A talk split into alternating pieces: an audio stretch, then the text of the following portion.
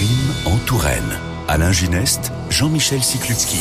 France Bleu Touraine et les éditions Sutton vous font redécouvrir les crimes en Touraine, les grands procès et faits de justice du Moyen Âge à nos jours. Découvrez ces deux tomes à dévorer, écrits euh, par Fabrice Mauclair et Jean-Michel Sekluski. Jean-Michel, bonjour. Bonjour Alain. Un autre procès aujourd'hui. Et quel procès les empoisonneuses, hein. l'histoire d'une empoisonneuse, une jeune femme de chambre qui s'appelle Marie Plessé.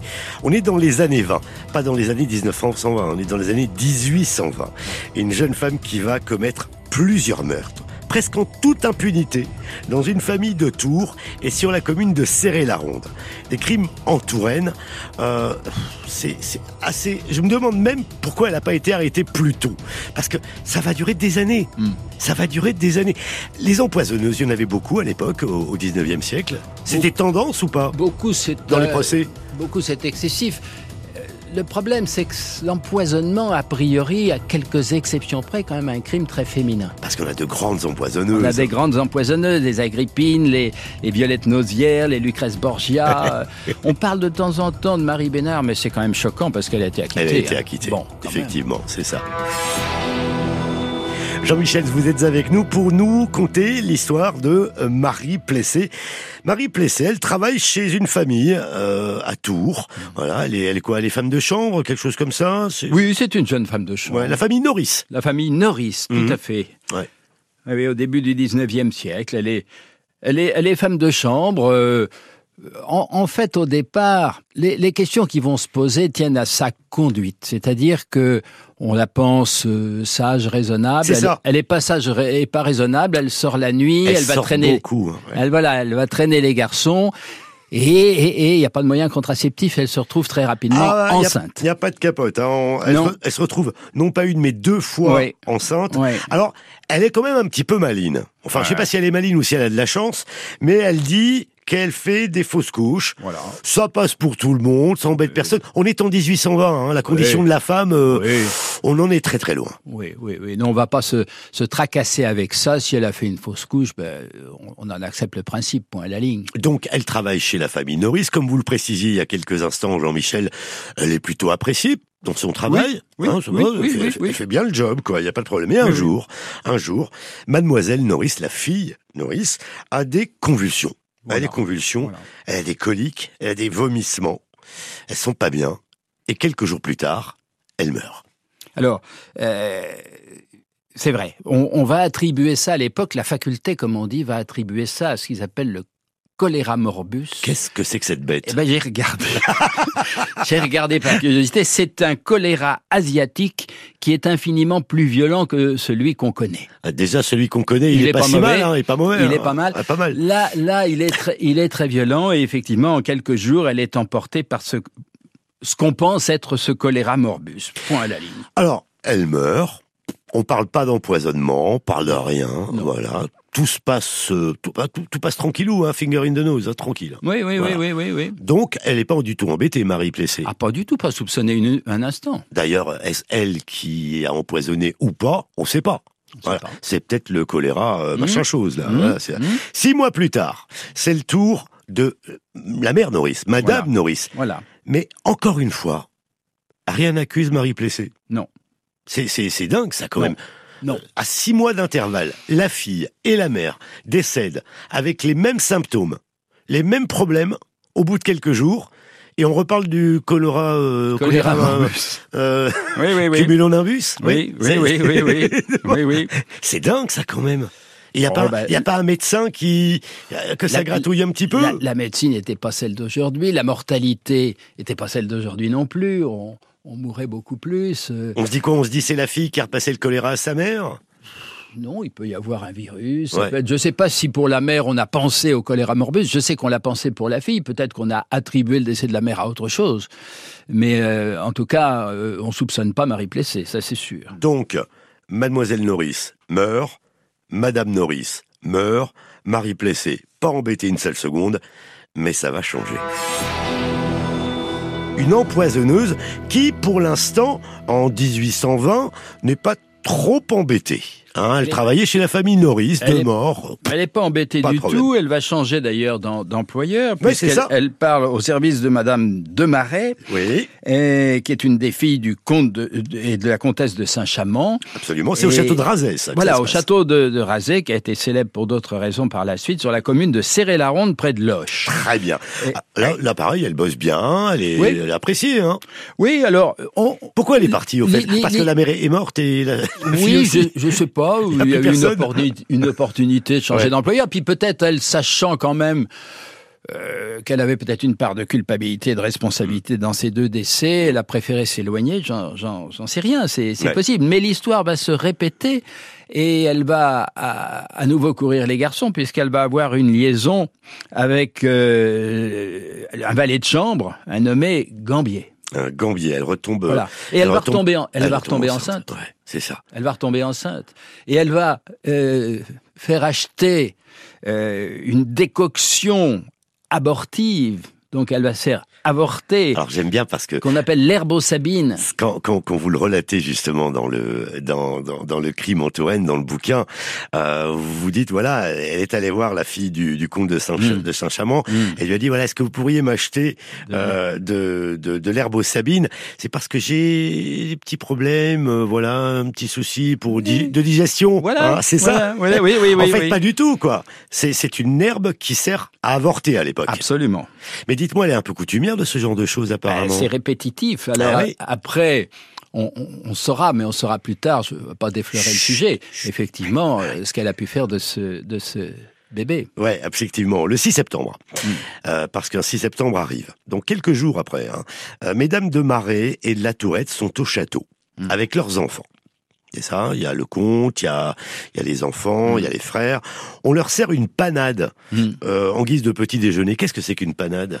Oh, c'est un truc avec du pain, de la soupe, etc. Et peut-être des légumes, ouais, c'est quelque chose comme ça. Donc on leur sert à, Dans un gros chaudron. À manger. Ça se passe bien, le repas est sympa, tout le monde rigole. Et soudain, la comtesse est prise de nausée. Hmm. Hein. Alors évidemment, tout de suite, là, on pense à un empoisonnement. Oui, elle y pense tout de suite, elle revient, puisqu'elle s'est retirée, étant mal, elle s'est retirée dans sa chambre et elle revient très vite en se disant, il y a, un problème d'empoisonnement. Qui n'est pas tout le monde a mangé alors, pas voilà, elle va faire arrêter le repas mais les autres ont déjà mangé. Mais c'est ça, quoi. Déjà mangé. Alors, elle, peut penser à un empoisonnement accidentel. Hein. Pour l'instant, on n'en est pas à, quelque chose de criminel. Mais elle fait arrêter le repas. Et puis, comme elle s'aperçoit que les autres ont mangé, elle fait appeler son médecin. Ouais. Qui va arriver et qui va leur donner euh, du carbone de soude. Oh, dites donc, ça, ça doit décaper, ça. Hein. ça. Ça a décapé, mais alors ça a bien décapé parce que ça a sauvé quasiment tout le monde, sauf un petit garçon, qui euh, Ernest, qui lui est allé, après avoir mangé, est allé se coucher, et on s'est dit, oh, c'est trop dur de le réveiller pour bouffer son carbone de soude, donc on le laisse dormir. Ben, on n'aurait pas dû. Parce qu'il est mort. Parce qu'il est mort. Et c'est le seul mort d'ailleurs de toute la tablée. Et heureusement. Oui. Heureusement. Mais l'affaire ne s'arrête pas là, parce que ça va mettre la puce à l'oreille au médecin déjà, ah et puis et puis à la famille. Crime en Touraine, Alain Gineste, Jean-Michel Siklutsky. Des crimes en Touraine passionnants sur France Bleu Touraine, des crimes à retrouver évidemment euh, euh, aux éditions Sutton dans deux tomes écrits par Fabrice Mocler et Jean-Michel Sekiuski. Jean-Michel, on parle de cette empoisonneuse Marie Plessé qui n'est toujours pas déclarée empoisonneuse à l'heure à laquelle je vous parle. Euh, elle travaille pour une, une famille, la famille de Marais. On est à Serré-la-Ronde. Mhm. Et là, soudain, euh, la comtesse de Marais est prise de vomissement. Elle a peur. Elle appelle son médecin. Son médecin lui donne de la soude, c'est ça du, du, carbone de du soude. carbone de soude, c'est ça. Euh, et puis elle dit euh, bon bah, prenez-en tous, sauf le petit garçon Ernest, qui lui a quoi une dizaine d'années. Il dort on lui en donne pas, on ne veut pas le réveiller. Et malheureusement, il décède. Il décède. Bon, Marie Plessé, euh, parce qu'il y a une enquête qui, se met en place tout de suite, euh, Marie Plessé accuse la cuisinière, et alors, là ça m'a super étonné, accuse le verre de gris des casseroles. Voilà. Mais voilà. Oh ben, ça va pas. L'expert qui est désigné va pas être dupe. Du, hmm. du, tout. Il voit bien qu'il n'y a aucun lien. Et c'est ce qui va finalement amener l'enquête a retrouvé le fait que euh, le comte de Saint-Chamond, quelque temps auparavant, est allé acheter de l'arsenic. De l'arsenic pour tuer les rats. D'accord. Parce que les rats font des, font des ravages dans le grenier à blé. Mais il n'a pas enfermé ça, il, a, triple tour, non, non, il n'a pas été prudent, il n'avait peut-être pas conscience euh, des risques que ça représentait. Et, et voilà. Et donc c'est l'arsenic qui va être indiscutablement à l'origine de, ces, de ce décès. Pendant ce temps-là, Marie Plessé, elle, elle, essaie de se défendre. Elle accuse la cuisinière, euh, mais il y a un truc qui chiffonne quand même, qui met la puce à l'oreille. Elle n'a pas déjeuné ce jour-là mm. avec les autres domestiques, et elle a traîné pas mal de temps près de la panade, près du repas qui mm. était empoisonné. Mm. C'est quand même un truc, ça. Donc ça, ça éveille les soupçons. Ouais. Ça éveille les soupçons. Et puis ce qui va, c'est souvent ce qu'on voit dans les affaires criminelles un comportement un peu un peu stupide où elle va inventer, elle va elle va nier, elle va inventer. Elle n'était pas très intelligente non plus, hein, non sans doute hein. pas. J'ai mis du verre de gris tiré d'un bougeoir, je ne sais quoi. Mhm. Euh, ça, ça, C'est ce qu'elle avait dit. Hein. Ouais, ça ne passe pas du tout euh, au niveau des, des, des magistrats on a l'arsenic qui a été acheté par le comte, donc elle devient effectivement euh, très très suspecte. Et à ce moment-là, c'est à ce moment-là qu'on va remonter dans le temps. Jean-Michel, elle, a été arrêtée, donc euh, euh, elle, a été emprisonnée, elle a été mise quelque part. Elle, ah, était, où? Bien sûr, elle a été emprisonnée à Tours. À Tours, d'accord. Oui, dans la prison de Alors, Elle continue à, crier son innocence, Marie Plaisé, parce qu'elle fait, elle essaie de se débattre quand même. Elle accuse un, un nommé Ferrand qui mm. aurait jeté du suif vers de grisé pour lui nuire. Ouais. Enfin, elle sait plus, elle sait plus à quel sens se vouer, quoi. Oui, là, on est au, on est dans la période, c'est classique aussi, qui précède les aveux. On essaye par tous les moyens de se débattre, de s'en sortir, et puis le filet se resserre, hmm. et puis à un moment donné où il n'y a plus d'autres moyens. On peut plus respirer, c'est clair. Alors on sait, comme vous l'avez dit, euh, que le comte euh, a acheté de, de l'arsenic pour tuer les rats. Euh, il l'a laissé dans un secrétaire. Le secrétaire n'était pas fermé à clé. On suppose que, et à juste titre, je suppose hmm. aussi, que Marie Plessé s'est servi. Bien sûr. Mais ma question, ma question, ma question du lambda, là, pourquoi est-ce qu'elle a fait tout ça ah ça, alors là, c'est il y a, y, a, y a, pas la il y a pas la réponse dans les documents historiques. On ne saura pas quelle a été la motivation profonde. Était-ce euh, une question de jalousie? Était-ce une question d'ambition? On dit qu'elle avait des projets, ou que du moins le nommé Gambier avait des projets de partir à Paris hein. avec elle, de mariage, etc. Elle avait les projets de prendre la place de la cuisinière. Oui, c'est vrai aussi, mais elle avait quand même commis des meurtres quelques années plus tôt dans la première famille, la famille Norris. Il y avait, il y avait des, des rivalités internes dans la domesticité, si j'ose dire. Donc, est-ce que c'était une ambitieuse qui, qui a procédé par élimination? Cela dit, pourquoi éliminer toute la famille euh, Absolument.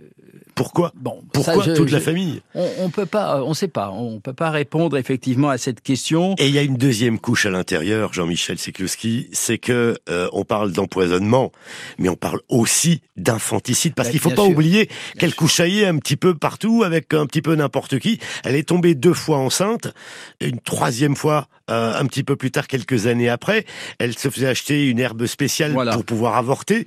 Euh, Qu'est-ce qu'on sait de, ces, de ces infanticides? Quand on recherche, quand les juges remontent dans le temps, les enquêteurs remontent dans le temps, notamment sur ce, cet euh, avortement, elle va à nouveau mentir. Elle va à nouveau mentir en disant oui, j'étais enceinte, je me suis blessée parce qu'on va retrouver des traces de sang, je me suis blessée et puis du coup euh, j'ai fait une fausse couche, euh, l'enfant était mort, je l'ai jeté dans la fosse d'aisance. Bon, on va aller dans la fosse d'aisance. La fosse d'aisance, c'est les toilettes euh, à l'époque. Hein. Absolument. Mhm. Et, et, on va retrouver le petit cadavre dans la fosse d'aisance. Oh là là là là. Et les experts vont dire, attendez, euh, c'est pas une fausse couche, c'est un gamin qui est venu à terme.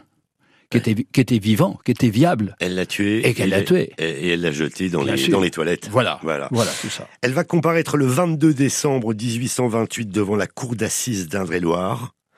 Là, euh, c'est fichu. C'est mal parti en tout cas. Ouais, c'est fichu. Hein. C'est c'est euh, c'est guillotiné qu'elle va finir, Marie Plessis.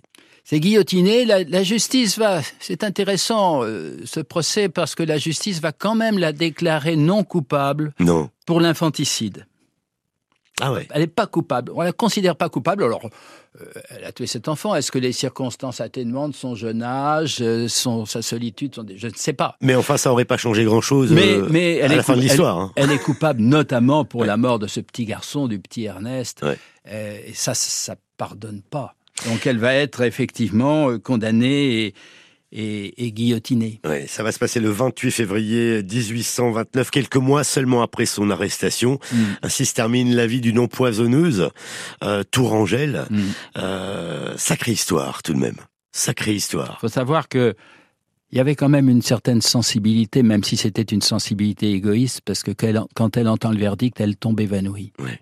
Et ça m'amuse, si j'ai encore une seconde, j'ai personnellement plaidé dans ma carrière une affaire d'empoisonnement, ce qui est rare, commise par un homme. Et la particularité aussi, le point, euh, le, le, point semblable, c'est qu'au prononcé du verdict, alors c'était pas une, une, condamnation à mort puisqu'on était en, euh, à l'époque euh, passé l'abolition, la, la, c'était une réclusion à perpétuité qui a été prononcée et l'homme est pas plus fort que la femme. Il est tombé évanoui aussi dans le box. Ouais. Merci Jean-Michel Sekluski. C'est Crimes en Touraine que l'on vous offre en pâture régulièrement sur France Bleu Touraine, les grands procès, les faits de justice du Moyen-Âge à nos jours, que vous retrouvez en deux tomes aux éditions Sutton, des tomes écrits par Fabrice Mauclair et notre Jean-Michel Sekluski, évidemment. Jean-Michel, à très vite. À très bientôt Alain, merci. Retrouvez Crimes en Touraine en podcast et sur francebleu.fr.